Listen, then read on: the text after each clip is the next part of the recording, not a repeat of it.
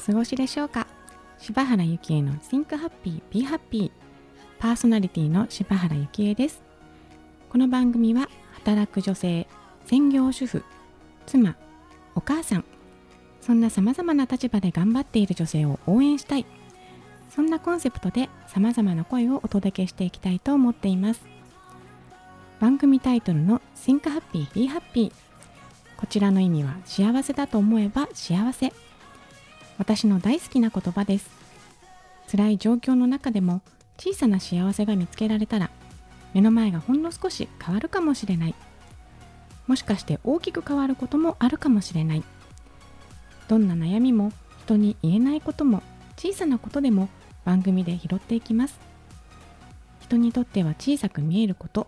でも当事者にとっては山のごとく大きなこと。私柴原を通して身近な問題や課題を一緒に考えていけたら嬉しいです。それでは第46回本日のゲストのご紹介をさせていただきます。本日のゲストは模写絵師常吉さんのマネージャー笠木美香さんです。美香さんよろしくお願いいたします。よろしくお願いいたします。はい。じゃあ美香さんの今のお仕事を含めて簡単に自己紹介をお願いします。はいあの浅草橋にありますデザイン会社有限会社アトリエ渋谷というところで模写絵室ね事業の方に取り組んでおります笠木美香と申します。あの私あの息子がですね今30歳なんですけれども知的障害の2級を持っておりまして、うん、であの会社の方で文字入力の仕事をしたり絵を描いたりということをしています。そしてその作品を複製画にしたりあとはグッズとして販売をしてで収益の一部を障害を持つ団体の方に寄付をしたりなどということを今行っております。よろしくお願いいたします。お願いします。あの模写絵師常吉さんってあの息子さんのことでいらっしゃるんですよね。はい、で、まあ、はい、ということはマネージャーさんでもあり、お母さんでもあるということですよね。はい。はい。で、今あの障害の2級っていうふうにおっしゃってたんですけども、なんか私その級はあの詳しくないんですが2級というとどういう障害を持たれていると2級っていうふうにあの診断というかされるんですか？あの知的障害と言いましてもやっぱりいろんなあの障害があると思うんですが、あのうちの息子の場合は、えーと、自閉スペクトラム症で、あの多分お分かりになる方いると思うんですけど、うんうん、あとは ADHD ですね。あのそんな感じのものを持っていまして、あのこだわりがすごく強くてですね、うん、え特に時間に対するこだわりとか、えー、何時何分に何をする例えば午後6時から食事をするというふうに決まっていたのに、うん、それが1分でも遅れるとあのパニックを起こして、うん、どうしていいか分からなくなってしまうという状態になったり、あとあのじっとしていられなくて外に出て行って一人で電車に乗って、あのどんどん遠くまで行ってしまうとか、はあ、というものが主な、まあ、特徴でしょうかね。はあ、それはその息子さんが常吉さんが何歳ぐらいの時に、はい、あの、はい、そういったあの何ですか片鱗というかもしかしたらっていうのってどのぐらいにお気づきになったんですか、はい、えーと、まずあの1歳半の検診でちょっと引っかかっていたんですが、うん、言葉が全く出ないというところで、はい、でもあの普通に生活上はあの全然体も健康でしたし、うんうん、あの検診ごとに引っかかっていたんですけど、うん、大学病院って検査しても全く悪いところがないというもので帰ってきてまして、うん、あとはその多動傾向ってあのよく言うんですけれども、うん、あのどこまでも走ってこういなくなってしまうっていうのがあって、でそれで就学前検診って小学校に入る時の検査を受けた時にあの特別支援学級に行ってくださいって言われたんですね。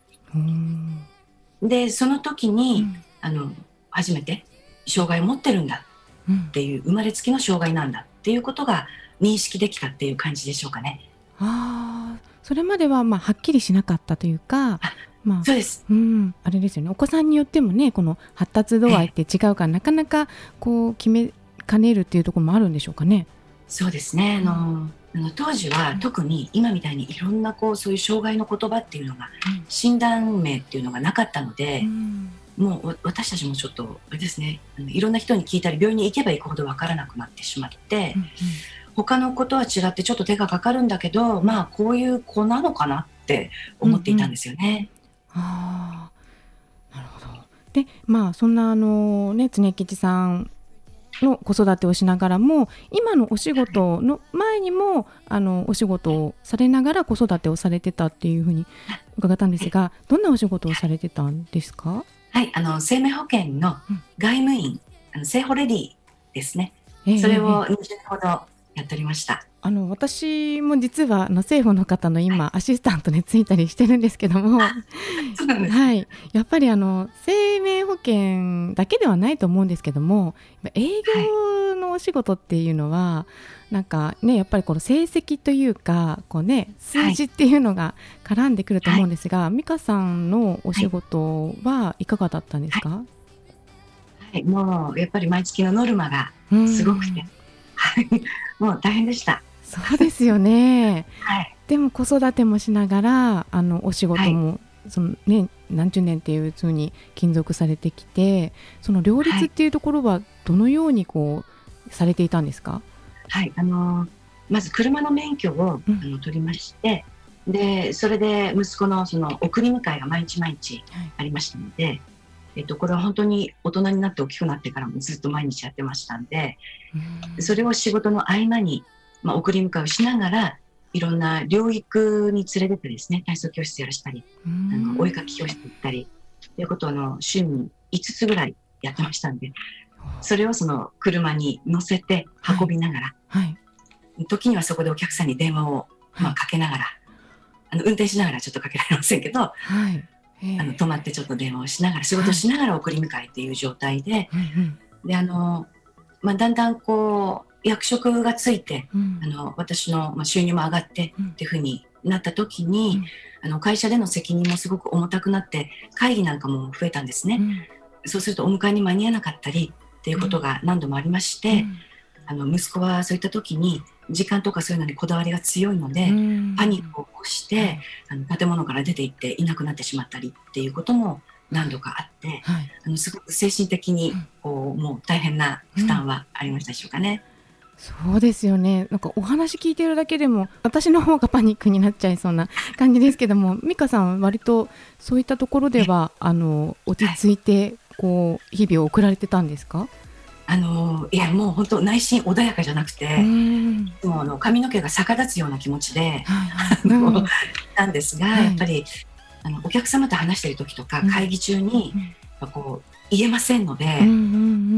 うん。本当にイライラしながら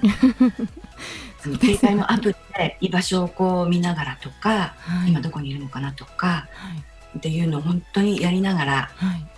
い、もう過ごしてました。そうですよね穏やかにそれで、ね、ねいられたらもう本当になんかこうね強靭すぎるって思いますけども、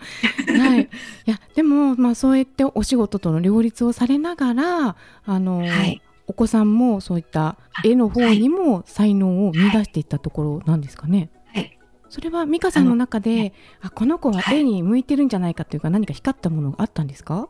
えーと、あの絵自体は決してこう上手に描けるとかそういうものではないなと思っていたんですがあの道路標識ってあるじゃないですか、はい、それを私が運転免許を取るんで教習所に通ってる時に、うんうん、その彼の方が先に全部覚えちゃったんですね。すごい。あの記憶力がすごくありましてあの理屈とかでこう覚えるのではなくて、うん写真とかコピーを取るようにパッとこう脳内にコピーを写し取るそうなんですよ。でその力でこのあの標識が全部書いたポスターみたいのをパッともう瞬間に写し取って、全部覚えてしまいましてでそれをこう書いてたんですね。バーッと目にして書いたり、はい、まあ、この子は書くことが好きなんだなっていうのがあったので、まあ、じゃあお絵かき教室でも行ったら少し落ち着くのかなと思って行かせたんですけれども。えー、そんなきっかけがあったんですね。はいそうですね。はあ、で今はもうあの息子さんもこの絵を描くこともお仕事にされてるっていうところなんですけれどもそのお仕事、絵を描くお仕事に就いたきっかけっていうのもまたあったんですか？はい。えーと、ちょっとこれ長くなっちゃうんですけどあの、はいはい、うちの息子がですね、えーと、埼玉県内の、はい、まあ、あるところでこう生まれたんですが、えーと、そこで、えっと、同じ障害を持つ知的障害とか、あと耳の不自由な方とか、あのその方たちのダウンの障害を持つお子さんもいますし、10名で、えーと、同級生とかの同じ学校で過ごした子どもたちを集めて、うん、お母さんがそれをこう,、まあ、うまくサポートしながら、うん、ハンドベルのサークルを作ったんですね。うん。でそれを、えーと、中学校に上がるぐらいから作っていたら10年間それを続けることができまして、高齢者介護施設とかにあと地元のお祭りでボランティアで演奏してたんですけれども、はい、じゃあ今回10年なので盛大にコンサートやりましょうということになりまして、うん、でその時のポスターをあのせっかくだからお金かけて作ろうと言って、えー、今私がいるアトリエ渋谷というところに依頼をかけたんですね。あの私が営業やっていたので他のお母さんたちが、うん、誰か常君のママ、うん、誰か知ってるデザイン会社いない？って言ってくださってそれで私は知り合いでいたので、はい、まあ、そこにあの社長さんと私が打ち合わせをするときに、うちのその常吉も連れて行ったんですね、置いていけませんので、はい、連れて行って、一緒にご飯を食べながら打ち合わせをしていたらその社長が「あの常吉君なんかメール打ってるみたいだけど文字が出るの?」っていう話になりまして。えじゃあの今のところでお給料常吉君はいくらもらってるの？って、まあ、社長さんが聞いてくださったんですが、B 型の作業所というところでうちの息子は働いていたんですけれども、うん、月に3万円お給料をもらっていたんですね。うん、でこの3万円というお金は周りの人からすごく羨ましがられている金額で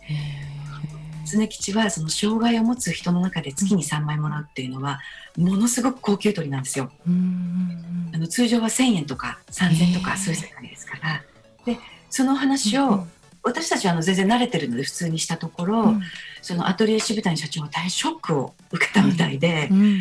そんなことが世の中にあるのかというくらい、ありえないでしょっていう話になりまして、で「えー、そうですか?」なんて言っていましたら、まあ、しばらくしてからあの「うちで働きませんか?」って声をかけてくださいまして、うんうん、で最初はあのとても無理ですと お断りをしていたんですけれども、うん、えーと、と2年後ですかねぐらいに、そのぐらいにもうちょっとお世話になりましょうという、まあ、流れになりまして、まあ、うちの子が就職をさせていただいたんですが、あの文字入力をしていたんですね最初。でその文字入力があのコンスタントに入ってくる仕事ではなかったので手が空いてしまうんですよ。での手すきになるということがどっかいなくなっちゃったりしますので、うん、よくないのでじゃあイラストでも描いてみるっていうことになって、イラストをあの描かせたんですけれども自分で考えて描くことはできないんですが、うん、トレースをすればできるんですね。模写ならできる。っていうので書かせてみたら意外とこう書けちゃったのでじゃああの次何書こうかっていうのも大変なのでシリーズで課題を与えておこうって言って浮世絵のシリーズを、あの与えたんですよ。でそれがあの東海道53次、はい、っていうと55枚絵がありますから、黙っててもどんどん描いてくれるというのであのそこから始まりました。あなんかもう何かにこう運ばれてるっていうなんかこうね こう表現しか今できない状態ですがもう引き続き後半も、えー、常吉さんと美香さんの二人三脚の活動を聞かせていただきたいと思います。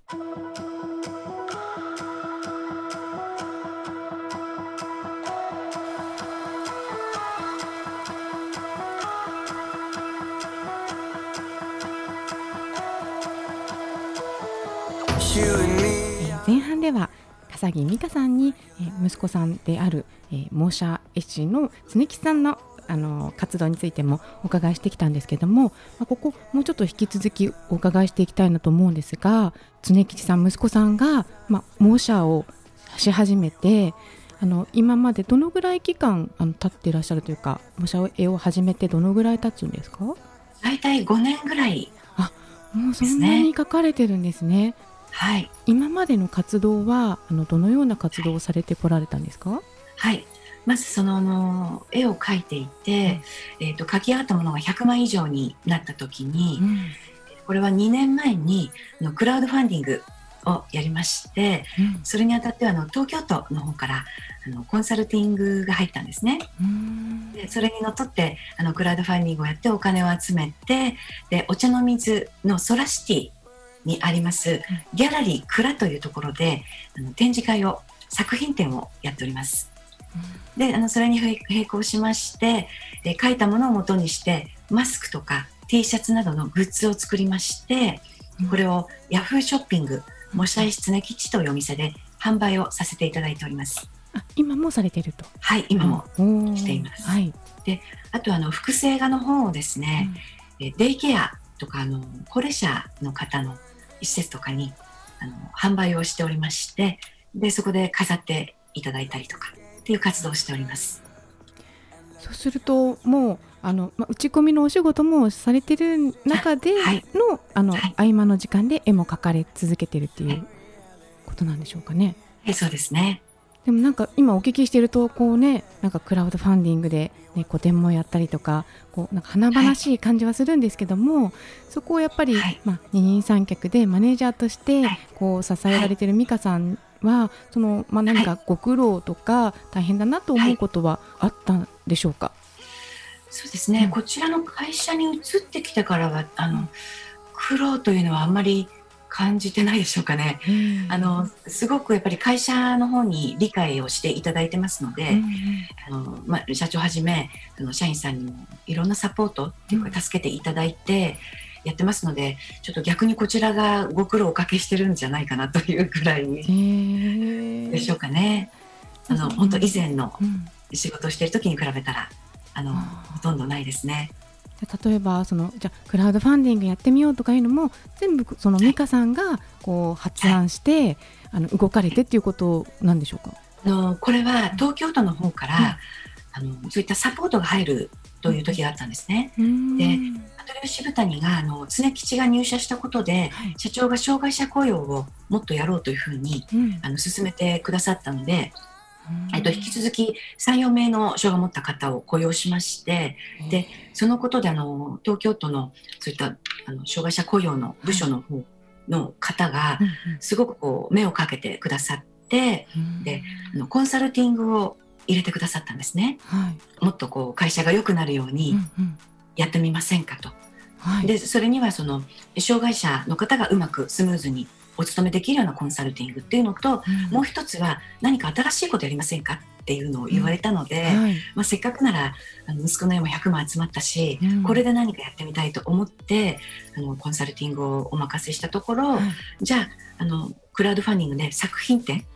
をやるのがいいんじゃないかっていうことになりまして。で実際そのクラウドファンディングはあのでも頑張られたというか、はい、まあ、告知したりとかお願いしたりというのは、美香さんがされてたんですか？あそうですね、まあ、中心となったのは私ですね。ねあのまあ、こんなこと聞いていいのかあれなんですけども金額とかど,、どのぐらい集まったんですか？そのこう皆さんの支援は。えっとですね、80万を目標にしたんですね。はい、はい、それはやっぱりそのコンサルの先生の方から、あまり高くしない方がいいよっていうのを聞いていたので、はい、まあ、ギリギリ、うん、あのうちの方でもこうちょっとプラスで出して開催できるっていうんで80万を設定しまして、はい、ええ。ー、と大体45人から50人ぐらいの方に支援をいただいて88万集まりました。はい、おめでとうございます。ありがとうございます。ね、なんかもう本当に障害を持たれてる方っっていうふうに言ったらあれなのかもしれないんですけども、まあ、こうチャレンジ度っていうんですかね海外では。あのね、ね、ね、チャレンジする機会を与えられた方っていうね。あのでもご本人もそうですけども、やっぱ支えるご家族もやっぱり同じ、ね、チャレンジをする機会が与えられてるっていうふうに捉えられたらまだいいと思うんですがやっぱり私はあのね、この子育てしてますけどもそれでもやっぱり大変、はい、障害っていうあの見に見えたものがあるわけではなくてもやっぱり大変だなって思うことあるんですが、はい、ででもやっぱりねそのチャレンジでのお子さんを持たれてる親御さんっていうのはやっぱり、また別の大変さがあるのかなと思うんですが、まあ、美香さんをこう一応とか乗り越えられてると言ったらあれなのかもしれないんですけども、まあこう息子さんと今こう楽しんでこう毎日を過ごされているように私は思いきしているんですが今まさにこのね、はい、あのお子さんチャレンジ度のお子さんとのあの、まあ、生活とかの日々にちょっと疲れちゃったなとか、はい、大変だなって思われる方にになんか美香さん、はい、今の美香さんから何かこう、はい、アドバイスというかなんかお声をなんかいただきたいと思うんですが。はいあのー、やっぱり障害を持ってこう生まれてきた我が子が、まあ、そういう状態だったとか、うん、障害があるのかもしれないとか、うん、っていうことになりますと、うん、あのお母さんってすごく自分を責めると思うんですね。うんうんうん、であのただやっぱりそうではなくてあのそういうこうハンデを持った子がなんか授かったっていうことは自分がそれをこう受け入れて乗り越えられるそういう可能性を持ってる人なんだっていうことを感じていただいて、うん、本当に子供が、まあ、好きなこと子供ができることっていう可能性を探してあげて、うん、子供自身ではそれを見つけることができませんのであの親が動いてどんどん、あのやってあげるといいと思うんですね。あの必ず諦めなければ、うん、いつかはそこの道が見つかってそこに進めることになると思います。なんか美香さんの言葉がすごい心強いなって私も感じたんですが、そのまはい。でまだまだねたあの常吉さんとの二人三脚続くと思うんですが今後、はい、あのこんなことしていきたいなとかそういったなんか、はい、チャレンジしていきたいことって何かあるんですか？はい、えっと、今あの YouTube の方で、うん、えっと、この母が語るという子育てをしてきたそのお話ですね、うん、内容をあの動画でアップしていてそれを続けていくということと、うん、あとはあの今こういったご時世でなかなかリアルで人を集めるということが難しい状態ですので、うん、オンラインで常吉の美術館をやろうと思っております。でこれはあの7月の31日にあのやる予定なんですけれども、はい、そこに向けて今いろいろ動画を作ったり、はい、あのいろんなお話集めたりということをしている最中です。それは美香さんがあのご自身で動かれてされてるんですか？はいそうですね。あとはあのちょっと仕事でつながってる方々と一緒に、うん、あのやっていただいてるんですけど。そこに対して常吉さんはどうなんですか？こう楽しそうに取り組まれてるとかなんですか？それとも、まあ、ひたすらもう絵を描き続けてるっていうそのお仕事に没頭っていうスタンスなんですか、はい、あのー、ひたすら絵を描きながら、はい、時々こう気になって、はい、様子を伺いに、うん、あの僕の絵をどうしようって言うんだろうっていうような感じでちらちら見に来ながら、はい、描いてます。あじゃあ一応その自分の作品の行く末みたいのは気になられてるってことですね。そうですね。あの彼はこう私がすごく褒めるんですけど、うんうん、出来上がった時に「ありがとう」って言ってもすっごいもう素敵って、あのその顔が見たくて次を描いてくれるんですね。えー、そうなんですね。まあ、それがあのたとえあの世の中に出ようと出まいと彼にとっては関係のないことなので、うん、ただそれをもとにしてなんかお母さんたち盛り上がってるぞっていうことはあのすごく嬉しいみたいですね。あちゃんと気持ちは伝わってるんですね。そうですね。あなんかもう何ですかねこうねそのチャレンジ度のお子さんの、まあ、子育て大変かなっていうそっちの側面でばっかり捉えてしまいますけどでもこうやってこう一緒に何かを共同で大人になってもずっと続けていけるってなんか素敵なことですよね。なんか。そうですね、い。やもうじゃあ本当に今日は美香さん貴重なお話をありがとうございました。本日のゲストは模写絵師常吉さんのマネージャーの笠木美香さんでした。ありがとうございました。ありがとうございましたあっという間にエンディングの時間となりました。柴原幸恵の Think Happy Be Happy この番組は毎月1日に配信してまいります。ぜひお楽しみに聞いていただけたらと思います。また番組へのご意見ご感想もお待ちしています。info アットマーク言葉リスタ .com 言葉リスタは KOTOBARISTA こちらまでお寄せください。それではまた次回お会いしましょう。柴原幸恵でした。